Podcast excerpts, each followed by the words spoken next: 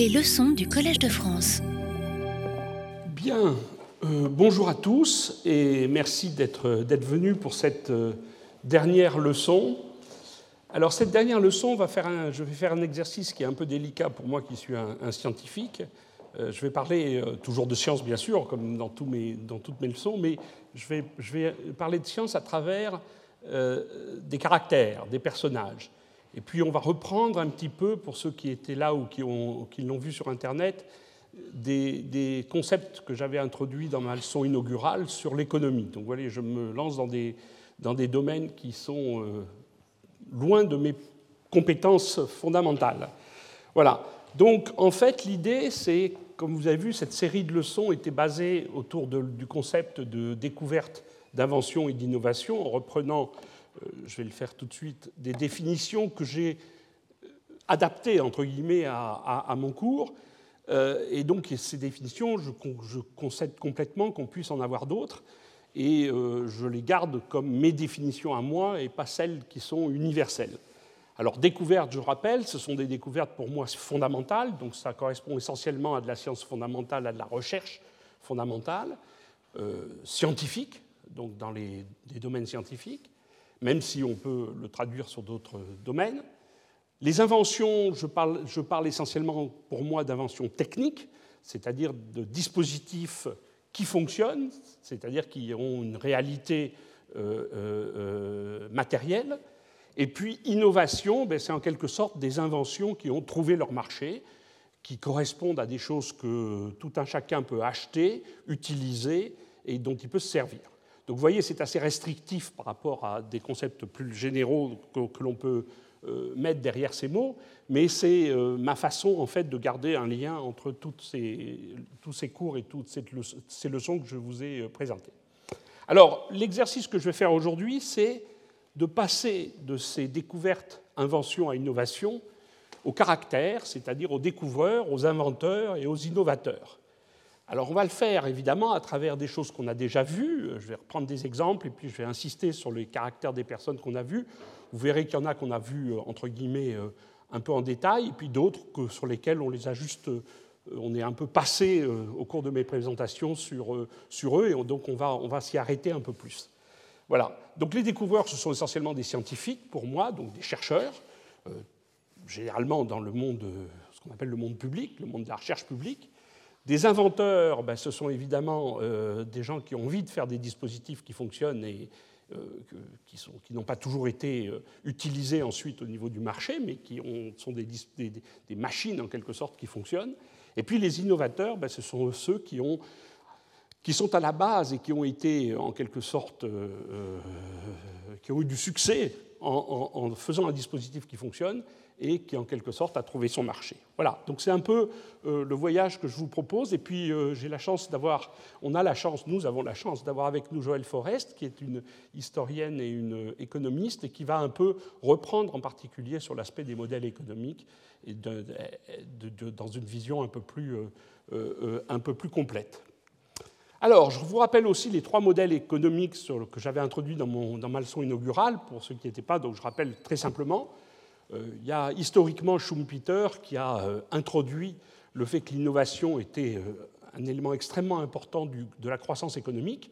Hein, et il l'avait fait en ayant en tête que ce qui avait une pertinence au niveau économique était essentiellement l'innovation, c'est-à-dire ce qu'il y a à droite de la boîte noire. Donc ce modèle, c'était un modèle où ce qui compte d'un point de vue de l'économie, c'est l'innovation, c'est-à-dire c'est un dispositif qui fonctionne et qui euh, rentre dans le modèle économique du marché, euh, achat, vente, etc. Par contre, la recherche et les inventions sont en quelque sorte en dehors du modèle économique, ou en tout cas en dehors de l'économie. C'est en quelque sorte une réservoir de connaissances, un réservoir de résultats, un réservoir de dispositifs. Et ce réservoir, il est essentiellement en dehors du système économique et c'est par le fait que l'on puisse prendre des choses dans ce réservoir et les transformer en innovation que l'on rentre, entre guillemets, dans le monde de l'économie. Et euh, Schumpeter avait proposé que c'était l'entrepreneur, il l'avait défini comme ça, l'entrepreneur n'étant pas forcément qu'une personne, enfin c'était l'entrepreneur qui était la, personne qui supportait la fonction d'aller piocher dans ce monde de connaissances et de dispositifs et de les transformer en innovation. Alors on va voir que c'était quand même assez puissant comme raisonnement et, finalement au bout compte assez juste, même s'il portait en lui-même ses propres limites. Alors le premier, la première limite, c'est le fait que beaucoup d'entreprises qui étaient dans le monde économique euh, faisaient de la recherche, faisaient des, inventions et transformaient ça en innovation. Donc on voyait quand même que le monde économique avait réalisé qu'en s'appuyant sur la connaissance, en s'appuyant sur la recherche et sur les inventions, on pourrait, entre guillemets, améliorer l'innovation. Donc il y a eu ensuite, un peu plus tard dans les modèles économiques, le modèle dit linéaire, où finalement, qui est en fait un modèle qui est toujours encore assez dominant dans la tête des gens, euh, qui est qu'on fait de la recherche, cette recherche conduit à faire des inventions, ces inventions ont de temps en temps rencontrent leur marché en quelque sorte et sont, deviennent transformées en innovation. Et puis, il y a eu ce modèle qui, de mon point de vue, est bien plus réaliste, même s'il porte lui-même, et Joël y reviendra, ses propres limites. C'est le modèle de dire, finalement, la recherche et les inventions procèdent d'un mécanisme qui est complètement différent de celui de l'innovation. Globalement, la recherche est faite pour comprendre le monde qui nous entoure, c'est son objectif. Et puis l'innovation, elle est faite eh bien, pour développer l'économie, pour euh, développer euh, la facilité d'utilisation de choses, notre confort, notre façon d'utiliser des objets. Ces deux objectifs, il faut l'admettre, sont complètement différents. Par contre, ce qui est très important, c'est le fait que sur deux chemins parallèles qui ont des objectifs différents, il puisse, y avoir des connexions à tous les niveaux. Des connexions au niveau des conceptions. La conception, je y reviendra, est un élément extrêmement important euh, de l'innovation, mais elle, amène en quelque sorte du matériel à la recherche et à l'innovation en amenant des problèmes, et inversement, dans l'autre sens, la recherche et l'invention peut lui amener des solutions. Donc c'est cette connexion continuelle entre deux modèles qui avancent, enfin deux démarches qui avancent de façon parallèle, c'est le modèle de la chaîne interconnectée, et évidemment, il représente, de mon point de vue en tout cas, bien mieux la réalité des choses. Voilà, même s'il porte lui-même en, soi euh, quelques, quelques limites. Voilà. Alors, pourquoi je vous ai présenté ces trois modèles? Parce que je vais faire un exercice un peu difficile, qui, sur la base des caractères que je vous ai décrits, je vais essayer de resituer ces caractères dans ces modèles économiques. Et vous allez voir finalement que l'histoire euh, prend un peu de sens euh, quand on réfléchit à ce qu'ont fait les gens dans la réalité et comment ça se connecte à ces modèles économiques. Alors c'est le, c'est l'histoire que je vais vous raconter aujourd'hui. Alors une histoire basée sur voilà un certain nombre de caractères, euh, ceux que l'on a vus un peu plus longuement et ceux que l'on a vus en passant en quelque sorte dans les leçons, et puis on en tirera quelques conclusions. Alors commençons par Ada Lovelace. Alors vous avez, pour ceux qui ont vu ma leçon inaugurale, vous savez que j'ai beaucoup d'admiration pour Ada Lovelace, qui est euh, une personne qui en fait, par une association avec euh, euh, euh, Charles Babbage, qui est un mathématicien anglais qui voulait construire une machine à calcul programmable. Cette association entre ces deux personnes a donné d'une part des choses remarquables d'un point de vue intellectuel, mais surtout a, Ada Lovelace a, amené en quelque sorte les concepts de programmation, et même plus que ça, puisqu'elle est à la base non seulement du concept de programmation, mais aussi du fait que toute machine à calculer programmable pourrait euh, euh, manipuler des symboles et donc manipuler des objets qui ne sont pas forcément des mathématiques. Elle, en fait, elle a très vite compris qu'on pourrait manipuler de la musique, qu'on pourrait manipuler des images, tout ce qui peut s'exprimer sous forme symbolique pourrait être en quelque sorte manipulé par une machine à calculer programmable. Bien évidemment, aujourd'hui, nous savons que c'est parfaitement vrai, mais évidemment, il faut se remettre dans les concepts de l'époque, hein, au début du, XIXe siècle. Euh, c'était absolument visionnaire la façon dont elle a proposé les choses. Et là, on était vraiment dans le monde fondamental. Autant, autant euh, Charles Babbage était un inventeur, même si c'était un mathématicien de, haut niveau, il voulait inventer une machine qui marche. Il n'y est pas tout à fait arrivé, comme on s'en souvient. Mais par contre, euh, Ada en a tiré des concepts fondamentaux qui sont à la base de l'informatique d'aujourd'hui. Alors, euh, Ada Lovelace, ce qui est intéressant par rapport à ce que je décris aujourd'hui, c'est que c'était une inventrice, dans ce sens qu'elle était vraiment du monde euh, intéressée par ce que c'est Babbage, mais c'était avant tout quelqu'un qui était une découvreuse dans ce sens qu'elle a amené des éléments de recherche fondamentale, de recherche fondamentale, des compréhensions assez fondamentales de ce qui ensuite a donné la science de l'informatique, qui, comme vous le savez, est une science extrêmement active et importante aujourd'hui. Alors, ce qui est intéressant dans son cas, c'est une lettre, une lettre qu'elle a écrite à, Charles Babbage. Euh, et dans cette lettre, elle lui propose, et c'est ça qui est intéressant, elle lui propose, en gros, si je dois vous présenter au cours, euh, au, cours d'un an ou deux des propositions explicites et honorables pour l'exécution de votre machine, donc voilà, c'est comment faire pour améliorer la machine, qu'il y ait une chance de me permettre de mener les affaires pour vous, vos propres énergies indivises étant consacrées à l'exécution du travail. Donc en gros, ce qu'elle lui proposait, c'est de devenir le CEO, donc la patronne, euh, d'une organisation commerciale dont Charles Babbage serait en quelque sorte le directeur technique. Voilà à peu près explicitement sa proposition. Alors ce qui est intéressant, c'est cette partie-là de la lettre, que vous ne pouvez pas lire. Euh, je suis désolé, je l'ai laissée en anglais, mais je vais, vous la traduire en français, c'est très facile. Donc dans cette... Ah, ça c'est écrit de la main, ça c'est la lettre d'Ada Lovelace, et ça c'est le commentaire de Charles Babbage qui écrit Vu Ada, ce matin et refusé toutes ces conditions. Voilà. Donc, euh, en quelque sorte, elle a été déboutée de cette proposition d'association commerciale.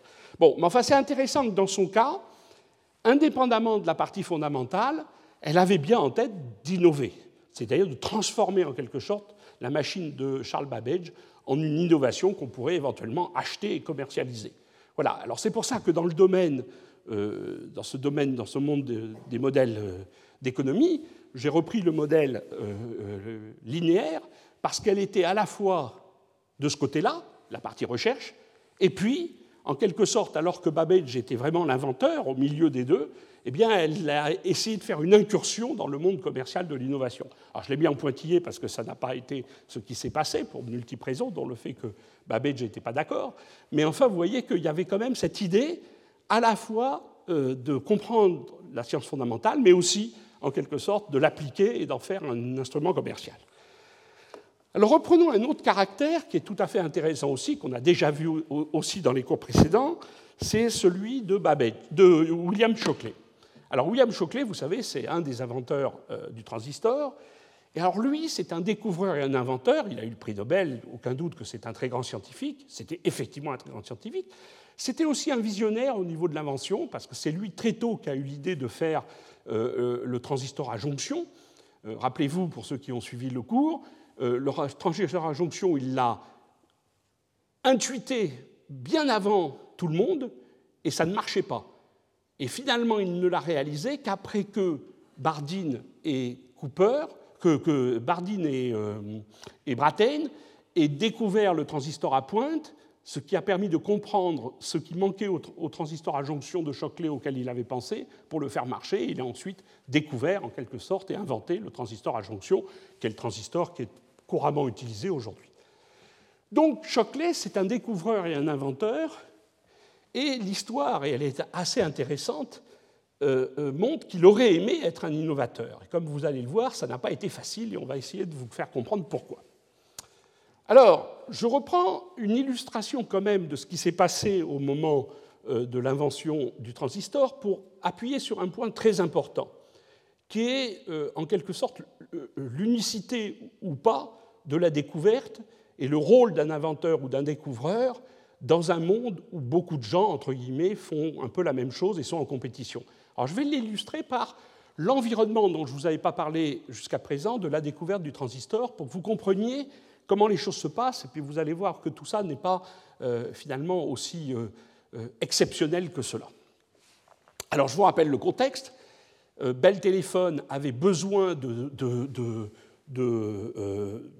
couvrir l'ensemble du territoire américain et avait d'ailleurs d'abord des visions aussi à l'extérieur du territoire américain pour mettre des téléphones, donc des réseaux de lignes téléphoniques un peu partout et que l'élément qu'il lui fallait, qui était la lampe à vide, qui permettait à la fois d'être un relais et en même temps un amplificateur du signal, il fallait faire des relais d'amplification régulièrement tout au long de, la ligne pour euh, récupérer entre guillemets l'atténuation euh, par dissipation électrique quand on fait passer le courant dans une ligne, eh bien, euh, ces relais étaient faits avec des lampes à vide et ces amplificateurs avec des lampes à vide. Et ces lampes à vide, évidemment, avaient deux inconvénients. Elles coûtaient relativement cher à fabriquer Bon, ça encore, ça rendait juste la construction d'une ligne plus chère, mais elle claquait, au sens de claquer des lampes d'Edison, c'est-à-dire que le filament se cassait, et ce filament qui produisait les électrons qui cassaient, ben, il fallait changer la lampe. Et quand vous avez de temps en temps une lampe à changer, ça va, mais quand vous avez des centaines de milliers, voire de millions de lampes sur un réseau et qu'il faut les changer tout le temps, ça devient très compliqué. Et donc ils avaient bien l'idée que la lampe à vide ne pourrait pas, entre guillemets, être l'élément d'amplification suffisant pour pouvoir avoir un déploiement du téléphone au niveau où il laisse compter. Donc c'est pour ça que euh, AT&T, qui était donc la, compagnie historique de téléphone américaine, qui je rappelle avait une position de monopole, et c'est important dans cette histoire, euh, avait euh, regroupé ses laboratoires dans ce qu'on a appelé les Bell Labs, et les Bell Labs étaient à cette époque, dans les années 30, avait un, patron qui est ensuite devenu président des Bell Labs, c'est Mervyn Kelly. Et Mervyn Kelly, on verra son caractère à la fin, est un homme euh, qui avait vraiment euh, une vision extrêmement forte et juste des choses, avait embauché des physiciens, des chimistes très fondamentaux pour travailler sur la physique du solide, de façon à essayer de transformer cette lampe à vide en un élément qui a la même fonction, mais fait uniquement avec des solides, ce qui permettrait à la fois de faire des choses moins chères et plus efficace. Et surtout qui ne claque pas comme claquaient régulièrement ces lampes à vide. Donc Mervyn Kelly euh, a créé en quelque sorte les Bell Labs, a embauché euh, des physiciens, et parmi ces trois physiciens, il y a cette photo sur laquelle je reviendrai, donc de euh, Shockley, Bardeen et, et, Brattain, qui sont donc les trois inventeurs qui ont eu le prix Nobel pour l'invention du transistor qui est à la fois une découverte et une invention, puisque l'effet transistor, c'est un effet physique, et le transistor lui-même, c'est un objet qui marche. Alors il y a eu donc deux découvertes successives, et c'est intéressant de se rappeler comment ça s'est passé. Le premier, c'est la découverte de l'effet transistor et du premier transistor à pointe par uniquement Bardeen qui est là et Brattain qui est là, qui ont tout seuls, euh, Shockley était leur chef, et euh, ils avaient d'abord essayé de faire marcher l'idée du chef. L'idée du chef, c'était un transistor à jonction. Ça ne marchait pas. Et ils ont, indépendamment de leur chef, inventé tout seuls euh, le transistor à pointe qui, lui, marchait. Et ils ont découvert le 23 décembre 1947 euh, le transistor à pointe. Et Shockley a été à la fois content et mécontent, comme je vous l'avais expliqué, parce que bah, c'était quand même l'effet transistor, c'était le début de l'histoire de faire des transistors solides, donc ça s'est révélé juste mais il était déçu parce qu'il n'avait pas participé à cette invention. Mais cette invention lui a permis de reprendre le modèle qu'il avait de transistor à jonction et en catimini, sans le dire à ses équipes, il a travaillé sur le transistor à jonction, inventé le transistor à jonction en parallèle de ce qu'avaient fait Bardeen et Brattain, qui a donné deux ans plus tard les premiers transistors à jonction, qui finalement se sont révélés être ceux qui ont été ensuite développés au niveau commercial. Et c'est pour ça qu'ils ont eu tous les trois le prix Nobel euh, en 1956. Eux, parce qu'ils ont découvert l'effet et le transistor à pointe, et Shockley, parce qu'il a découvert, après tout, le transistor à jonction. Alors cette photo est intéressante. Cette photo a été prise euh, à Bell Lab euh, peu après la découverte du transistor à pointe. Et quand vous regardez cette photo, vous vous rendez compte de tous les problèmes qui se sont passés après. Les inventeurs, c'est Bardeen, ce monsieur, je vous rappelle, le seul physicien à avoir deux prix Nobel. Il a eu ensuite un prix Nobel à cause d'ailleurs de ce qui lui arrivait à Bell Lab sur la supraconductivité. Et puis Brattain, qui était un physicien expérimentateur, qui savait un peu tout faire, qui était le bricoleur, qui a permis de, entre guillemets, bricoler le transistor à pointe. Et puis Shockley, c'était leur chef, mais comme je vous l'ai dit, il n'a pas participé réellement à cette invention. Alors ce qui est intéressant dans cette photo, c'est que lorsque le photographe a voulu prendre cette photo, Choclet s'est tout de suite mis au milieu et assis, et quand vous regardez cette photo, vous avez quand même l'impression que c'est lui l'inventeur et le découvreur, et puis que ces deux-là, ils sont là pour le conseiller. Et c'est l'image que Choclet voulait donner, c'est d'ailleurs l'image que ça a été, euh, qui a été ensuite véhiculée. évidemment, euh, derrière cette image, il y a des problèmes relationnels très forts. Euh, Bardeen, qui, quand il a appris que Choclet travaillait tout seul sur le transistor, ou plutôt avec une autre équipe, sur le transistor à jonction sans leur dire, a été extrêmement déçu, a quitté Bell Lab, il est parti à l'université, a changé de sujet et s'est mis à travailler sur les supraconducteurs, ce qui lui a valu son second prix Nobel. Brattain, lui, il est resté à Bell Lab, mais il n'a plus voulu travailler avec Shockley et comme vous l'avez compris, ils se sont un peu fâchés de la façon dont ça s'est passé. Alors, c'est intéressant de voir l'histoire, donc je l'ai rappelé rapidement. Mais maintenant, on va regarder le contexte. Et le contexte, vous allez voir qu'il est aussi très intéressant. Alors, est-ce que c'était les seuls à avoir découvert le transistor? Ben, Vous allez voir que la réponse, n'était d'abord pas les seuls à y travailler, et puis, et puis il y avait des découvertes qui se sont passées qui étaient très très proches de ça.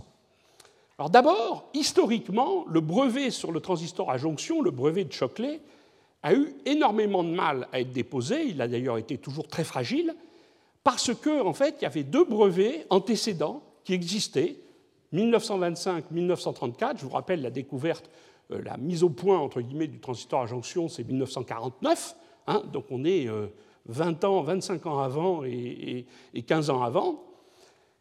Et ces brevets, en quelque sorte, proposer exactement ce que proposait Shockley.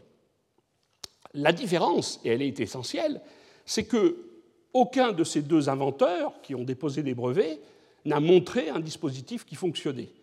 Autant Shockley, à la fin, en 1949, on avait un transistor à jonction, et je le rappelle, grâce à la compréhension du transistor à pointe, autant euh, euh, euh, ces brevets historiques ne démontrait pas qu'il y a eu des objets qui fonctionnaient. Il ne démontrait pas qu'il n'y en avait pas non plus, puisque vous savez, dans un brevet, vous avez ce qu'on appelle les claims en anglais, les, les, revendications, et il revendiquait que ça marchait. Mais ça, personne n'a vérifié. En tout cas, aussi bien l'un que l'autre n'ont pas développé d'industrie derrière ces inventions. Et puis, il y a une autre chose qui est moins connue dans l'histoire et qui est très intéressante. C'est en France, avec une entreprise américaine qui était basée en France, qui avait une, succursale française, Westinghouse, qui faisait travailler deux Allemands, donc on était après la guerre, vous savez que les Allemands étaient euh, très très bons dans tous les domaines scientifiques, mais qu'après la guerre, les Allemands avaient du mal à trouver du travail chez eux, donc c'était deux Allemands qui étaient venus en France travailler pour Westinghouse en France, qui en fait, à peu près au même moment, ont découvert ce qu'ils ont appelé le transistron, qui était en fait exactement la même chose que le transistor à pointe. Alors ce qui est intéressant, c'est que Mataré et Welger ont travaillé, en fait, et on va voir les dates, elles sont très intéressantes, sur exactement le même concept que Bardeen et Brattain, et ont eu en janvier 1948 des résultats sur deux pointes qui donnaient un effet transistor qui était absolument similaire à l'effet transistor de Bardeen et Brattain. Je vous rappelle la date, découverte du transistor par Brattain et Bardeen 23 décembre 1947, et les résultats, ils les ont eus en janvier 1948. C'est-à-dire qu'on est dans quelques semaines de différence. Et au niveau des brevets, ben, c'est un peu la même chose.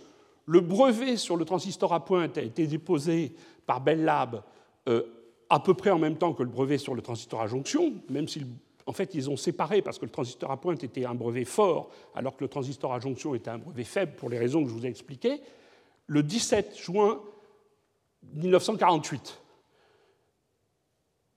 Et l'annonce officielle s'est faite à la fin du mois de juin 1948. Le brevet euh, de Westinghouse a été déposé en août 1948. Donc vous voyez qu'on est sur des échelles de temps extrêmement faibles. Et alors l'histoire qui a gardé évidemment l'invention du transistor par Bardeen, euh, euh, Brattain et Shockley, avec un prix Nobel à la clé, retient évidemment le vainqueur, mais vous voyez que juste derrière, à très peu de choses, à quelques semaines près, on aurait pu retenir les noms de Mataré et Velker comme les inventeurs du transistor. Voilà. Alors ça, c'est pour illustrer quelque chose qui est très profondément vrai dans à la fois euh, euh, les découvertes et les inventions, quelquefois moins souvent dans les innovations, mais quelquefois aussi, c'est euh, le fait que vous n'êtes pas tout seul.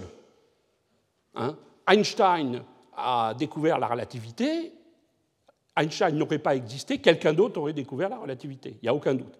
Autrement dit, les choses sont dans l'air. Et euh, la notion sur laquelle j'ai beaucoup insisté dans mes cours, sur les notions de convergence, c'est-à-dire que le moment où tous les morceaux sont ensemble, et il y a quelqu'un qui prend tous ces morceaux pour les mettre ensemble pour amener une innovation ou une découverte, eh bien, elle est totalement vraie et bien illustrée, je pense, par cet effet. Autrement dit, la convergence peut arriver avec des gens différents, dans des endroits différents, simplement parce que les choses ont mûri. Voilà. C'est pour relativiser un peu, je ne veux pas le faire parce que les grands noms euh, des grands inventeurs, des grands découvreurs et des grands innovateurs restent dans notre tête, mais euh, euh, finalement, ça tient des fois à peu de choses. C'est un peu pour cette relativité que je décrivais ça. Alors maintenant, on va revenir à Choclet. Donc Choclet, il a euh, donc, euh, entre guillemets, inventé euh, le transistor à jonction à la suite de l'invention initiale de Bardeen et de Brattain. Et aucun doute que c'était un grand scientifique, aucun doute que c'était un inventeur, parce qu'il avait pensé au transistor à jonction dès le début, il avait ça en tête, même si ça n'a pas marché tout de suite. Et il s'est mis à vouloir devenir un innovateur même si à cette époque les termes n'étaient pas les mêmes. Alors qu'est-ce qu'il avait envie de faire? En fait, il avait envie de faire fortune. Il s'est dit, avec tout ce que j'ai fait, ben, je vais moi-même créer une entreprise qui va fabriquer des transistors. Donc il a créé Shockley Semiconductor Lab, et comme il était né à Palo Alto, donc je vous rappelle, toutes ces découvertes se sont faites sur la côte est des États-Unis, un bel lab qui était près dans le New Jersey, près de New York. Il a eu envie de revenir dans sa Californie natale, il, en fait, il était né à Palo Alto, et donc il est revenu à Palo Alto. À l'époque, à Palo Alto, il n'y avait absolument que de l'agriculture, des orangers, euh, des vergers, etc. Et il est revenu à Palo Alto, il a fondé le Shockley Semiconductor Lab, au passage avec un financement, et ça a été le début du capital risque, le début des startups, ça a été une startup Shockley, euh, à l'époque c'était un concept qui n'existe pas, avec un, investisseur que Mervyn Kelly lui avait proposé, lui avait trouvé, qui était un ami de Mervyn Kelly, qui était euh, très riche et qui a mis des sous dans, ce laboratoire pour créer une industrie du semi-conducteur, et donc euh, Shockley Semiconductor. Alors ce qui est intéressant, c'est quand il, a, donc, il est revenu en Californie, il a créé cette industrie, et au lieu de, fabriquer des, des, des, transistors à jonction tels qu'il les avait conçus, il a fait travailler une équipe qu'il a recrutée, une équipe d'ailleurs de premier niveau. Il a recruté des gens exceptionnels qui ensuite tous ont eu une carrière dans l'électronique très intéressante, on va y revenir. Et il a recruté ces gens-là et il les a recrutés pour travailler non pas sur un semi-conducteur classique, mais sur la diode Shockley qu'il avait inventée, qui était une diode à deux jonctions. En fait, c'était le début du circuit intégré il leur a fait faire une diode plus compliquée à deux jonctions pour pouvoir avoir quelque chose entre guillemets de mieux que le euh, transistor classique euh, dont il était l'inventeur. Et donc il a recruté ses équipes, les a fait travailler sur la diode Shockley, et c'était très compliqué. Et comme en plus il insistait pour que ce soit les scientifiques qui développent eux-mêmes les, les innovations, et ça c'est un point très important sur lequel je reviendrai à la fin, il n'a pas réellement réussi à transformer ça en un appareil qui fonctionnait réellement bien et qui pouvait être vendu. Et il a dépensé beaucoup d'argent. Et ses équipes, comme il avait des gens de talent autour de lui, lui disaient tous, mais faisons d'abord des transistors simples, on les vend, et puis ensuite on travaillera sur des choses plus compliquées. Au moins l'entreprise vivra. Parce que pour le moment, elle ne faisait que ce qu'on appelle dans le monde du capitaliste, du capital risque, brûler de l'argent. Donc elle dépensait l'argent du, du, financier qui mettait tout ça euh, dans, cette affaire. Mais lui, n'a absolument jamais voulu démordre du fait qu'il fallait absolument commercialiser la diode Choclet et pas le transistor classique, parce qu'il y en avait d'autres qui le faisaient. À tel point que huit de ses employés, qui se sont appelés dans l'histoire de l'électronique les huit traîtres, huit de ses employés, et pas les moindres, vous allez, tous ces noms ont été ensuite des noms très connus dans le monde de l'électronique, je reviendrai tout à l'heure dessus, ces huit traîtres sont partis de cette entreprise dans laquelle il y avait une ambiance euh, très mauvaise. Choclet était un peu paranoïaque, pour ne pas dire beaucoup, et euh, ses relations avec ses employés étaient très très mauvaises. Et donc ils sont tous partis pour fonder une autre entreprise qui s'appelle Fairchild, qu'ils ont fondée euh, en partant de Choclet Semiconducteurs, pour faire cette entreprise Fairchild, qui est une des deux entreprises qui a inventé le circuit intégré, souvenez-vous, et ils ont été au début de faire ce qu'ils ont dit, c'est-à-dire commencer par faire des transistors classiques, les vendre, ils ont eu beaucoup de succès, ils ont gagné beaucoup d'argent, ils ont pu ensuite inventer le circuit intégré, exactement comme ce qu'ils avaient en tête, euh, ils avaient essayé de conseiller Choclet de faire ça, ce qu'il n'a pas voulu. Et donc ces huit traîtres, ensuite, en particulier Moore et Noyce, eh c'est eux qui ensuite sont partis de Fairchild pour fonder Intel, Intel, qui, comme vous le savez, est la plus grande entreprise de semi-conducteurs euh, pour, euh, pour, des circuits intégrés, et puis ensuite des microprocesseurs, qui euh, est Intel Inside devenu inévitable ou incontournable dans le monde de l'électronique. Donc c'est ces deux messieurs, Moore et Noyce, Noyce qui est d'ailleurs l'inventeur du circuit intégré, comme on l'a vu. Et puis tous les autres, je ne vais pas les citer, mais ils ont eu tous des carrières remarquables en créant eux-mêmes des entreprises, etc. Et d'ailleurs, partant de Fairchild, quand ces gens-là sont partis ensuite de Fairchild, avec un jeu de mots à, l'américaine, ils se sont appelés Fairchildren, c'est-à-dire les enfants de Fairchild, euh, en jouant sur le fait que child et children, évidemment, veut dire enfant en anglais. Et donc, euh, vous avez par exemple ici, alors pour les gens qui connaissent aux États-Unis, ça c'est ce qu'on appelle des, sites qui sont des natural monuments historiques, c'est-à-dire des monuments historiques américains. Eh vous avez ici l'immeuble avec ce panneau qui indique que c'est ici qu'a été, euh, euh, par l'entreprise Fairchild, inventé le premier semi-circuit intégré.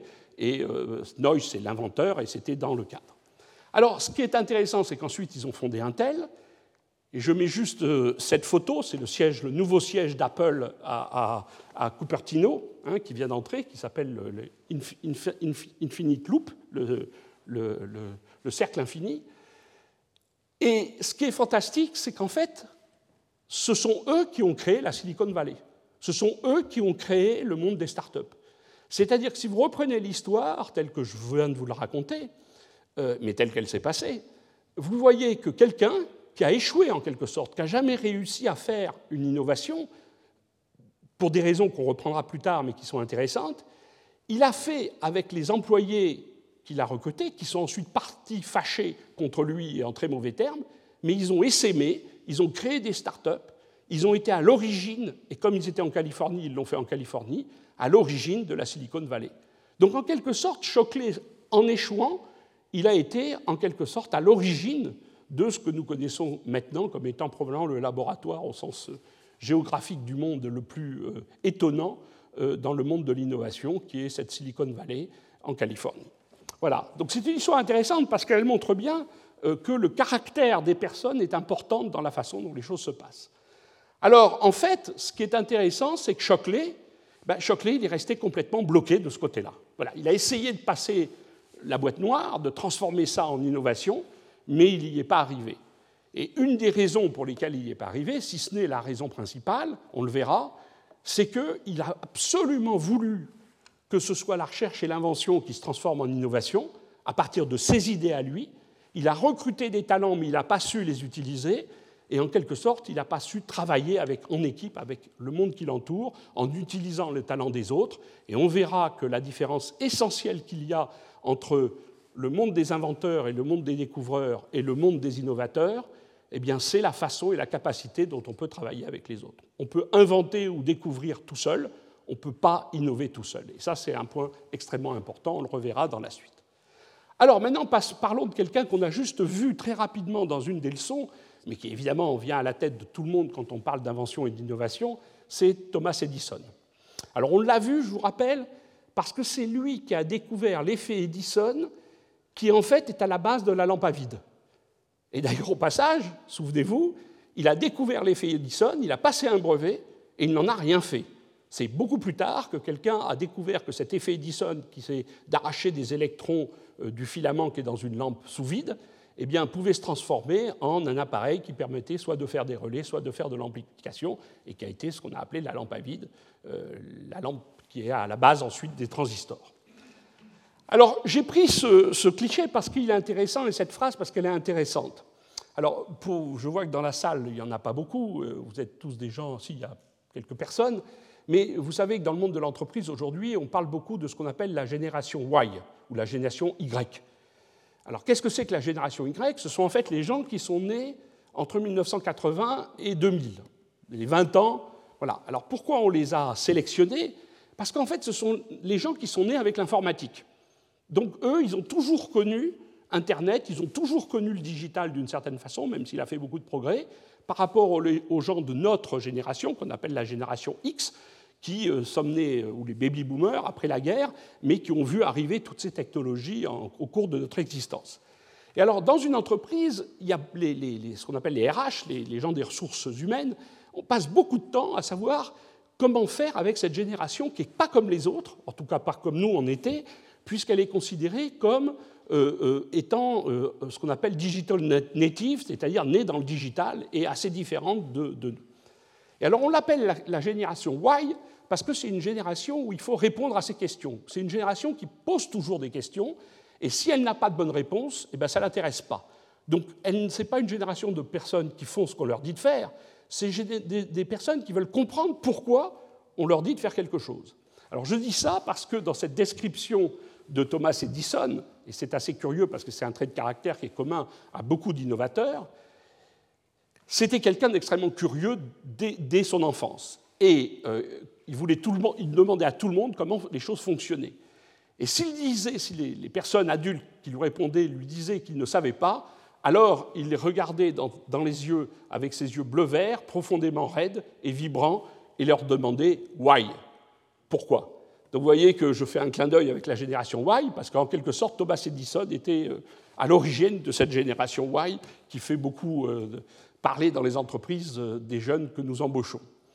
Alors, évidemment, Edison, alors là, c'est une série d'innovations.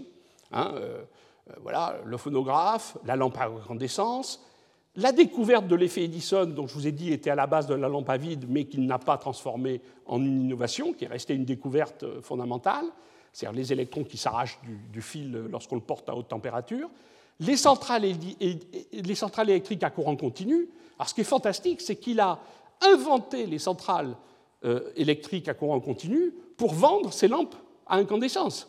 C'est-à-dire qu'au départ, c'est la lampe qu'il avait inventée, mais on ne savait pas faire du courant. Donc il a fallu qu'il invente comment on fabrique et distribue le courant pour pouvoir vendre ses lampes. C'est quand même fantastique.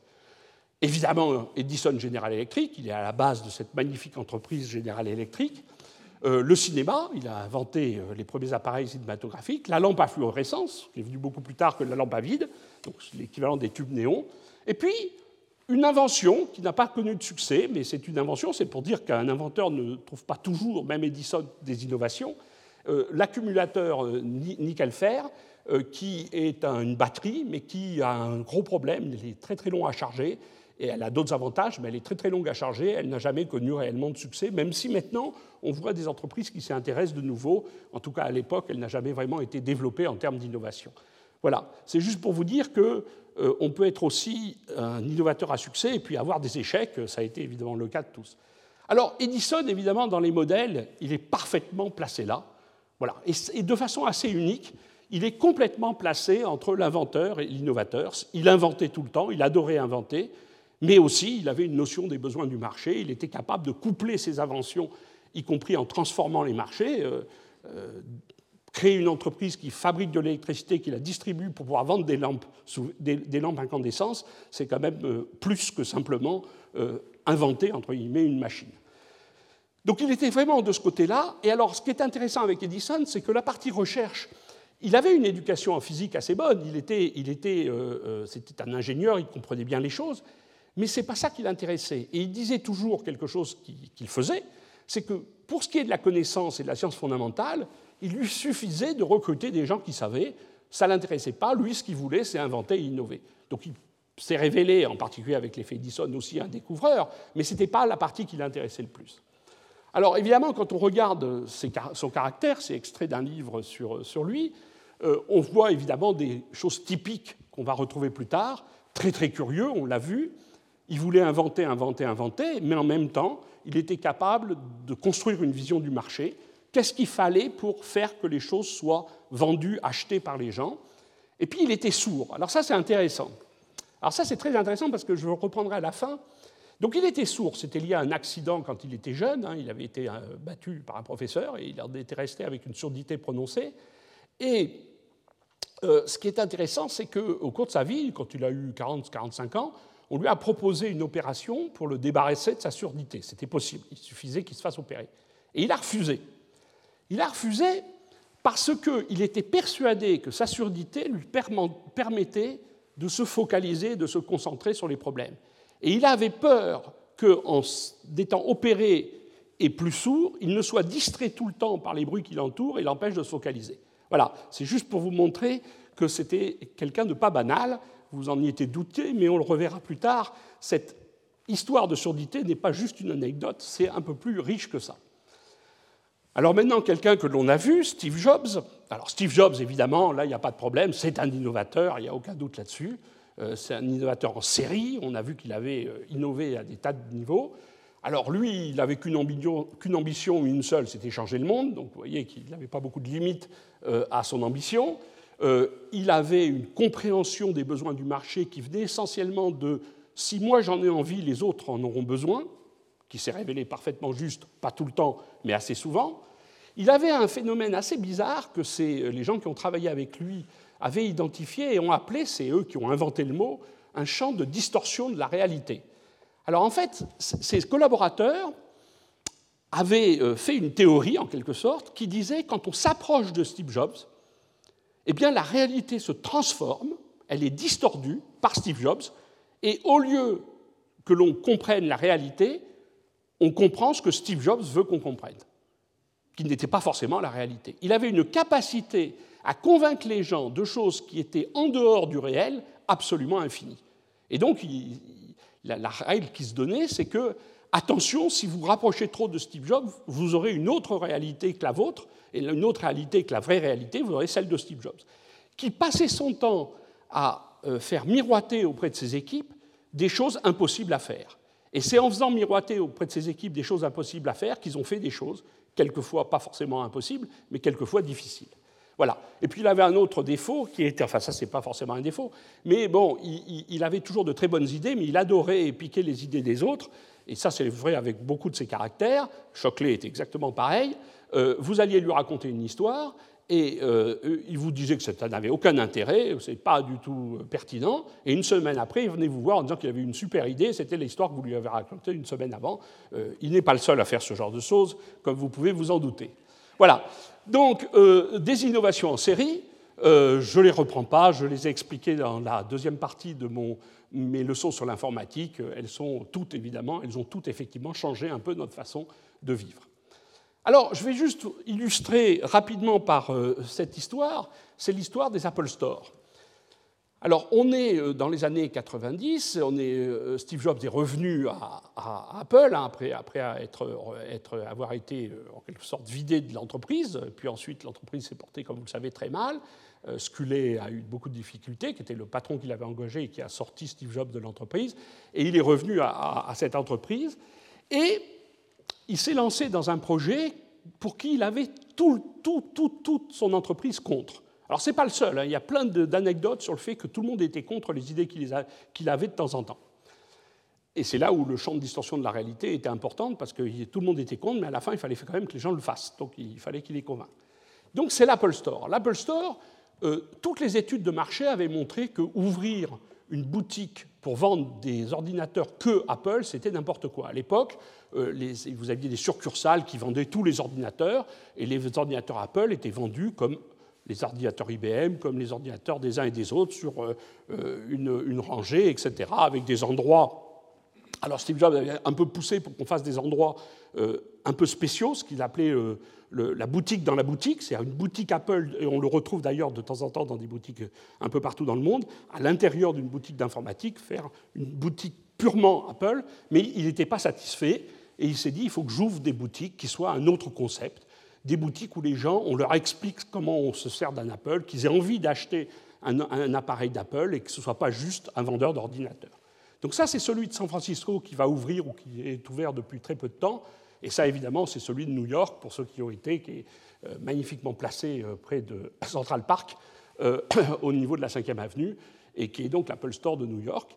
Alors ces Apple Store, tout le monde était contre. Donc ce qu'il a fait, c'est qu'il a, et vous, dans beaucoup d'histoires que j'ai racontées, ça s'est passé comme ça, il a créé une petite équipe qu'il dirigeait directement pour créer des Apple Store en dehors de toute son organisation et les inventer en quelque sorte, et d'inventer ce concept que quand vous rentrez dans un Apple Store, vous n'êtes pas dans une boutique normale, vous avez l'impression d'être dans euh, un bar ou un endroit convivial où vous pouvez discuter, poser des questions, se faire expliquer des choses, etc.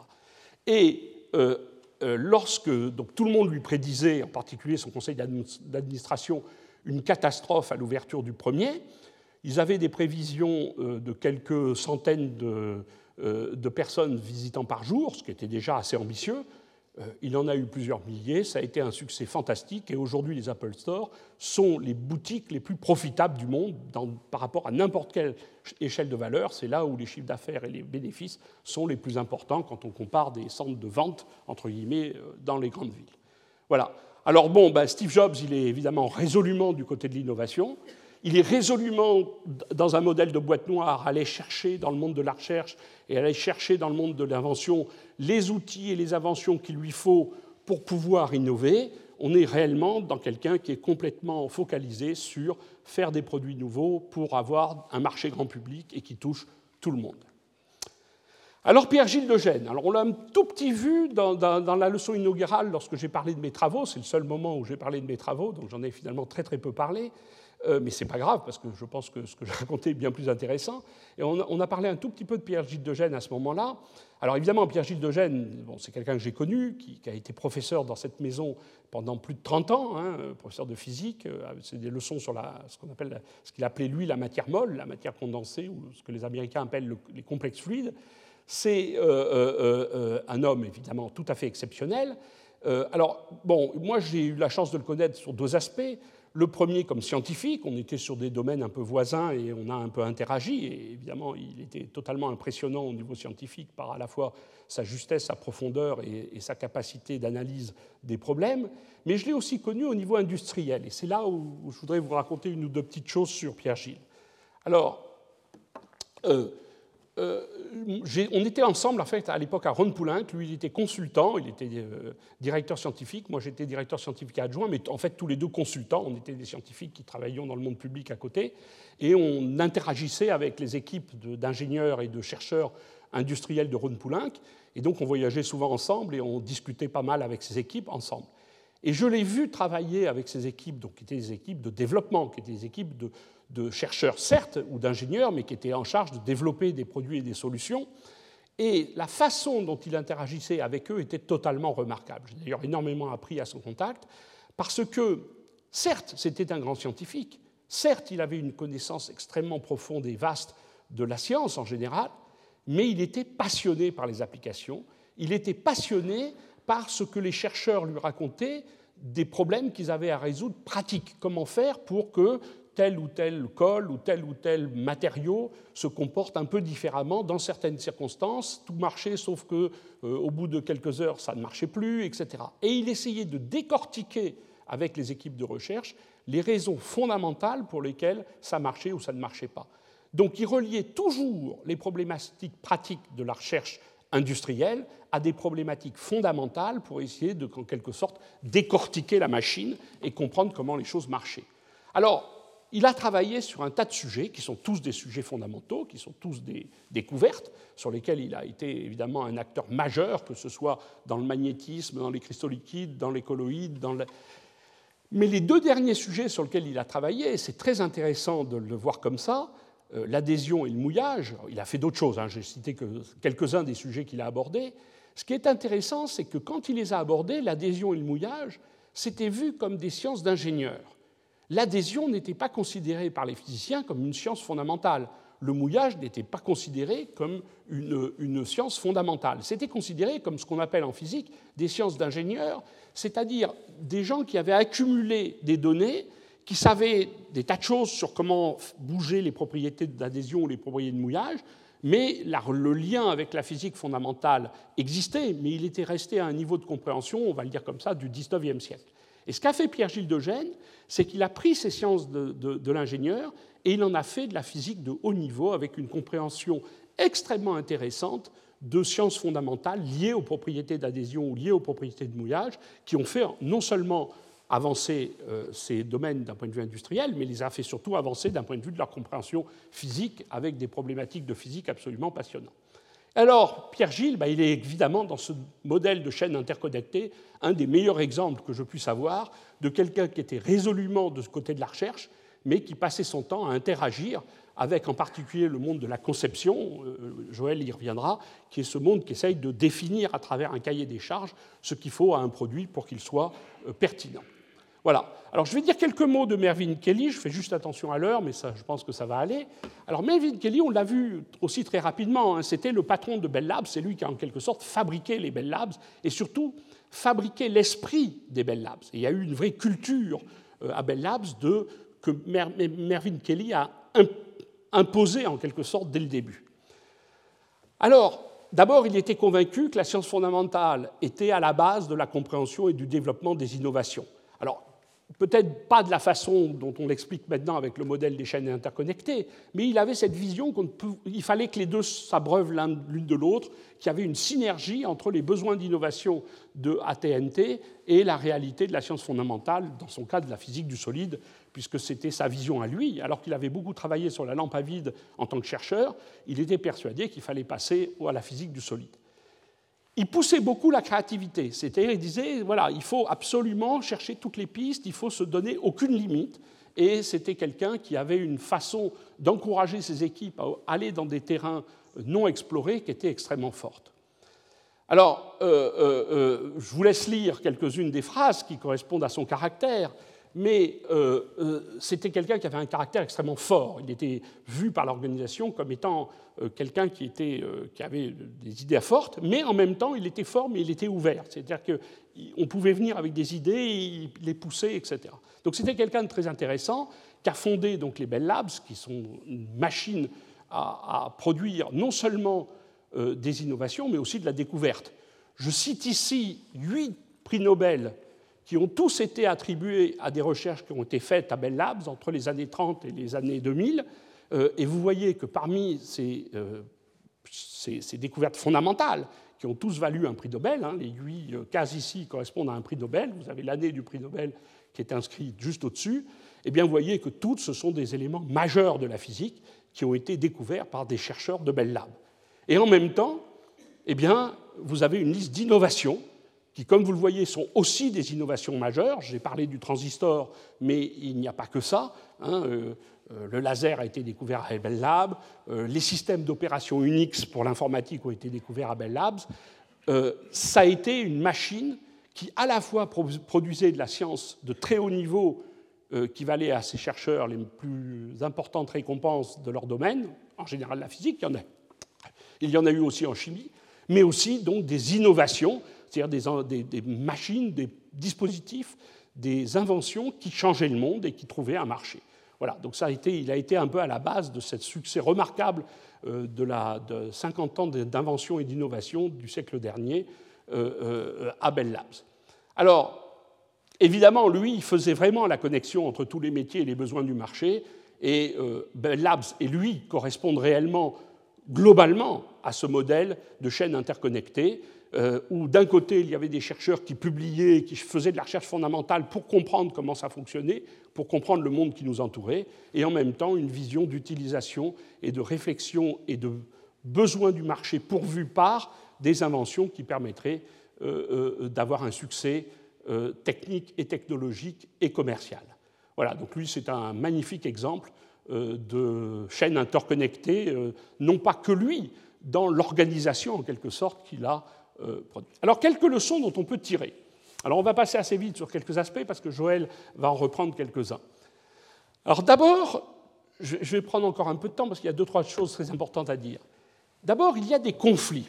Alors, je vais les illustrer par deux, deux histoires, des conflits qui existent entre euh, les euh, inventeurs et les innovateurs. Et c'est intéressant de voir qu'il y a un certain degré d'incompréhension entre le monde de l'invention et le monde de l'innovation. Alors cette incompréhension vient du fait même que les objectifs ne sont pas les mêmes. Alors ici, je le décris par, euh, j'en ai parlé dans le monde du verre, hein, lorsque j'ai fait mes cours sur le verre, euh, par un conflit. Alors on a ça dans les archives de Saint-Gobain, on a la chance d'avoir des archives euh, évidemment anciennes, on a une entreprise qui a 351 ans, donc on a 351 ans d'archives. Et vous voyez ici un compte-rendu intéressant euh, euh, de ce qu'on peut appeler un pilier de grève, c'est-à-dire qu'en quelque sorte, euh, la manufacture qui fabriquait des glaces, donc du verre, était empêchée de travailler par des gens extérieurs qui venaient bloquer les issues, les, sorties de cette, et les entrées de cette manufacture et les empêcher de travailler. Et ce qui est intéressant, c'est que le rapport indique que ces gens qui venaient bloquer, ils étaient en fait quelque part mandatés par la famille de Bernard Perrault, qui se sentait lésés. Alors rappelez-vous, pour ceux qui ont suivi les cours sur le verre, Bernard Perrault, c'est lui qui a inventé la coulée pour faire des portraits de gens euh, qui, euh, en faisant couler du verre dans une pierre qui était creusée avec l'effigie de la personne, on pouvait faire des médaillons à l'allure de la personne. Et ça a donné plus tard l'invention de la coulée sur table, cette fois complètement plate, qui a été utilisée par Saint-Gobain pour fabriquer euh, des glaces de grande taille. Et l'inventeur, qui était Bernard Perrault, était persuadé qu'on lui avait volé son invention, puisque Saint-Gobain avait ce qu'on appelle une lettre patente, c'est-à-dire l'histoire d'un brevet, en fait, le droit exclusif de fabriquer des glaces de grande taille. Et pour lui, c'était évident que faire un médaillon ou faire du verre plat, c'était pareil. Mais par contre, en termes d'innovation, ce n'était pas du tout pareil.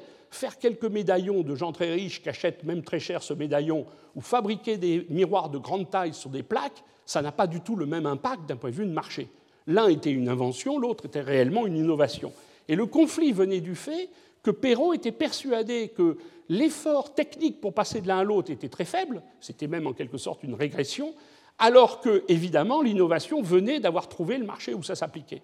Et voilà le type de conflit qu'on a entre les inventeurs et les innovateurs. L'inventeur voit les problématiques techniques, l'innovation voit les problématiques marché. Et on n'est pas sur les mêmes objectifs.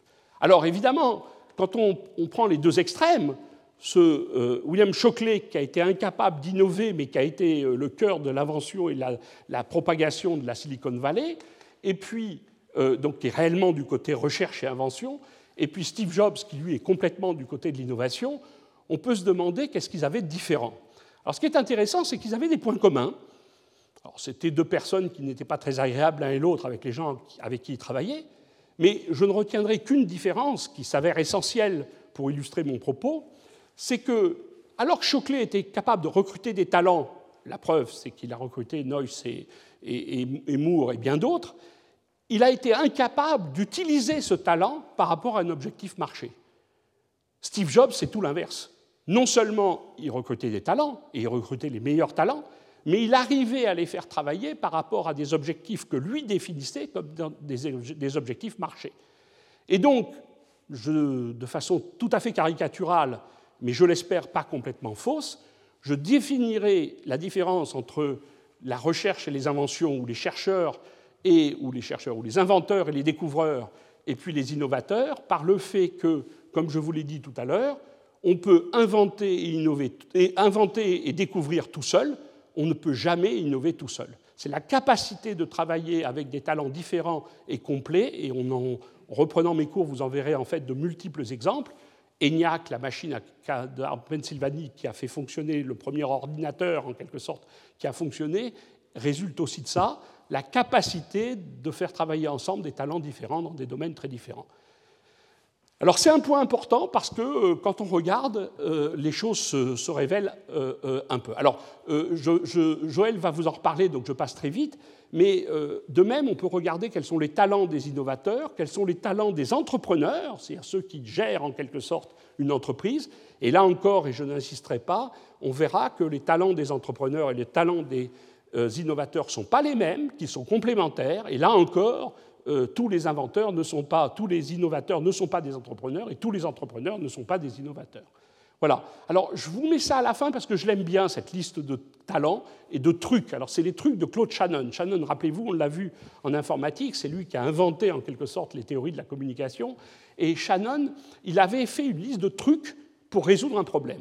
Et quand vous lisez sa liste de trucs, eh ben, quand vous êtes de l'autre côté, c'est-à-dire celui qui essaye de les utiliser pour euh, comprendre les choses, eh bien vous trouvez qu'il avait quand même bien réfléchi à la question. Alors, un point important, c'est ce qu'on a vu constamment dans ces leçons, l'équilibre qu'il y a entre créativité et réalisation. Alors, euh, je vous donne deux exemples. Vous avez tous autour de vous, et d'ailleurs dans les agences de publicité c'est très connu, ce qu'on appelle les gens créatifs, les créatifs. Alors comment on définit les créatifs? On définit des créatifs par des gens qui ont des idées, des tas d'idées, généralement quelquefois très éloignées des idées que tout le monde a, donc qui vont explorer des territoires bien plus grands que le territoire classique qu'on explore pour résoudre un problème. Ils ont une capacité à se projeter de façon beaucoup plus large dans les idées possibles. Et très souvent, très souvent, quelqu'un qui est comme ça, très créatif, eh bien, il a le défaut d'avoir du mal à réaliser. C'est-à-dire qu'il a plein d'idées, mais il a du mal à aller au bout de ses idées. Et c'est très connu dans le monde de l'entreprise que les gens très créatifs, eh bien, il faut faire attention qu'ils vont rarement au bout des idées qu'ils ont. Puis inversement, vous avez des gens très réalisateurs, et là, la, France en fabrique un certain nombre, c'est-à-dire des gens qui sont absolument focalisés sur l'objectif et qui mettent tous les efforts à aller au bout de leurs idées et de la réussir. Et ceux-là, ils sont constamment en train d'empêcher d'être, en quelque sorte, déviés de leur route par de nouvelles idées qu'ils pourraient avoir, et donc en quelque sorte, ils se forcent eux-mêmes à diminuer le côté créatif de leur personnalité. Et donc vous avez un peu ces deux échelles au debout de la, du spectre, des gens très créatifs et des gens très réalisateurs. Alors on pourrait penser qu'un bon découvreur, un bon innovateur, un bon inventeur, ce soit quelqu'un qui est un équilibre entre les deux, qui est à la fois créatif et réalisateur au sens que sa personnalité est un équilibre harmonieux entre créatif et réalisateur. En fait, ce n'est pas tout à fait ça. Quand vous regardez de près les caractères de ces gens-là, ils sont en fait très forts dans les deux domaines. Ils sont à la fois très créatifs et très réalisateurs. Et donc, ils sont en conflit permanent en eux-mêmes entre leur volonté d'avoir des nouvelles idées et leur volonté de les réaliser. Et les très grands euh, réalisateurs, innovateurs, euh, les très grands euh, inventeurs, innovateurs ou découvreurs ce sont en général des gens qui arrivent à gérer cette tension qui est construite par eux-mêmes entre l'afflux d'idées qu'ils ont, originales, nouvelles et qu'ils ont envie de faire, mais l'obligation de se focaliser et de travailler un certain temps pour les réaliser. Voilà, c'est un point que je trouve très intéressant parce qu'ils transmettent ce conflit à l'intérieur d'eux-mêmes. Alors évidemment, euh, dans une entreprise, ce que vous faites très souvent, c'est que vous faites travailler des créatifs avec des réalisateurs en équipe, c'est plus facile, quand vous avez un manager qui sait en plus gérer les tensions, eh bien, vous avez une équipe particulièrement efficace. Alors, je veux finir avec une provocation dans cette magnifique maison, et je terminerai avec ça, une provocation euh, en parlant de Léonard de Vinci. Alors, on va voir quelques-unes des inventions. Il y a eu un film, d'ailleurs, que j'ai regardé. Été très content de retrouver un certain nombre des, idées que je vais vous présenter, mais euh, c'est des idées un peu iconoclastes sur Léonard de Vinci. Alors voilà, il a les dessins, vous savez qu'il a, a, tout un tas de dessins euh, qu'on a résumés dans ce qu'on appelle les codex, où vous avez, entre guillemets, les machines qui préfigurent le futur. Vous avez ici l'hélicoptère, voilà, une réalisation d'une maquette, une réalisation récente. On n'a jamais su si Léonard de Vinci, et on pense qu'il ne l'a jamais fait, avait réalisé des maquettes. Voilà, l'avion, une réalisation récente. Le char, avec des canon tout autour, une réalisation récente d'un char de Léonard de Vinci, une mitrailleuse, voilà, avec une réalisation plus récente de la mitrailleuse. Bref, il a inventé des tas de choses. Et puis il y en a d'autres, je vous dépasse de la bouée de sauvetage, enfin, il y en a plein d'autres qu'il a inventé. Enfin, inventé, on va y revenir. Donc la question, c'est qui est, par rapport à mes définitions que je vous ai données, une fois de plus, je me réserve entre guillemets, la protection de dire que j'ai choisi des définitions ad hoc et qu'elles ne sont pas généralement euh, adoptées par tout le monde. Mais est-ce un découvreur? Ben Non. Il avait un magnifique esprit d'observation couplé à un sens artistique inégalé, donc c'est un génie certainement euh, artistique, et en observant et en dessinant, il a reproduit évidemment beaucoup de choses de la nature de façon absolument merveilleuse, mais il n'a rien découvert au sens euh, scientifique du terme.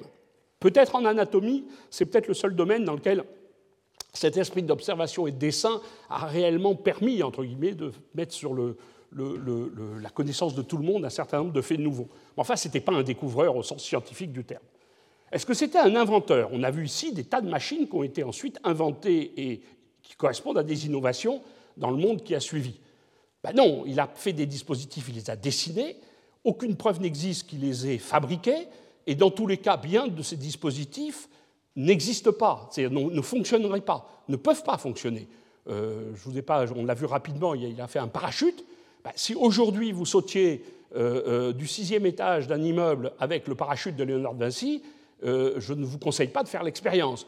Il avait oublié un point essentiel, c'est que pour qu'un parachute marche, il faut faire un trou sur le sommet pour que l'air puisse s'écouler en fait, son parachute est fondamentalement instable et ne peut pas fonctionner.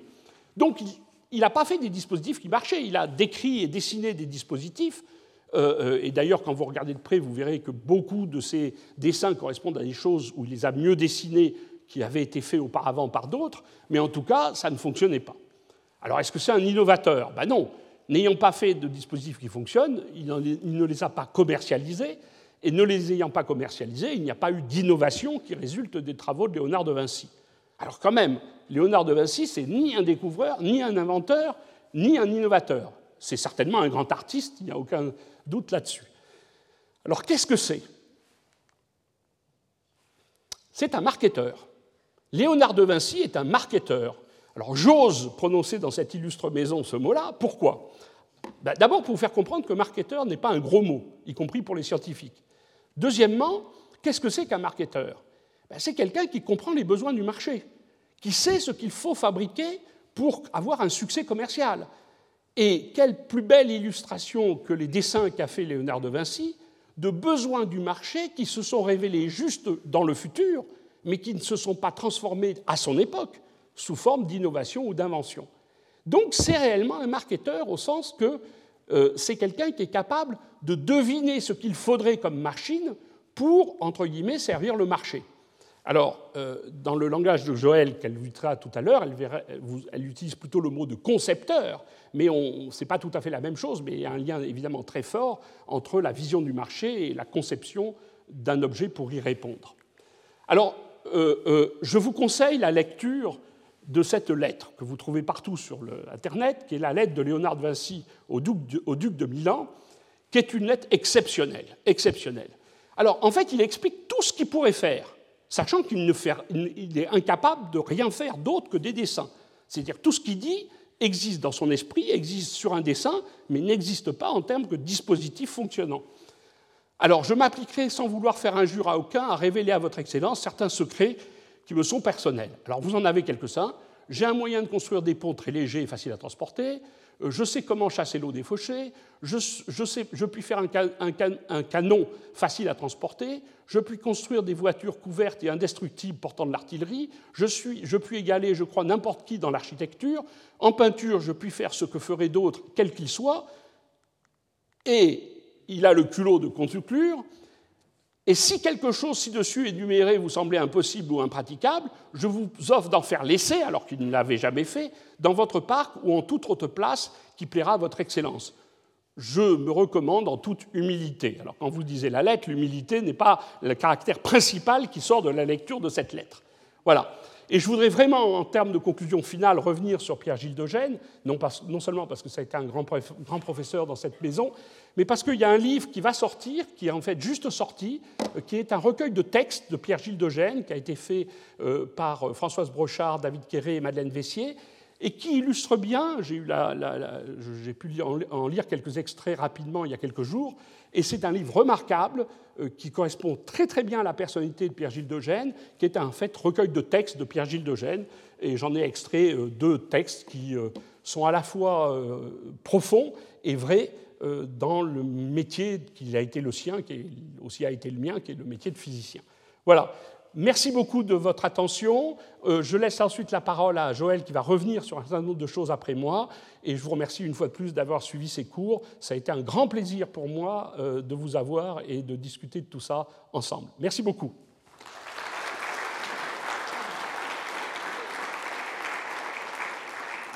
Alors attendez, j'ai oublié quand même un point. Je, désolé de faire cette, cette fausse, ce faux départ, ce n'était pas voulu, mais je me suis arrêté un peu avant parce que je n'ai pas conclu sur les remerciements. Donc j'ai deux personnes à remercier tout spécialement avant de laisser la place à Joël. C'est Florence Chalamet, qui m'a beaucoup aidé sur euh, l'analyse des caractères et ce couplage qu'il y a entre leur découverte et les caractères de ces personnes, qui a illustré pas mal euh, euh, mes propos. Et puis Sophie Decou, qui m'a en quelque sorte épaulé tout au long de, cette série de cours à la fois sur la mise en œuvre de toutes ces idées ou cette mise en ordre de toutes ces idées et sur les présentations euh, telles qu'elles ont été préparées. Je suis bien incapable de faire des slides de cette qualité-là, donc Sophie m'a beaucoup aidé à ce niveau-là. Voilà, je voulais les remercier, vous pouvez les remercier, elles m'ont beaucoup aidé. Voilà. Retrouvez tous les contenus du Collège de France sur www.colège-2-france.fr.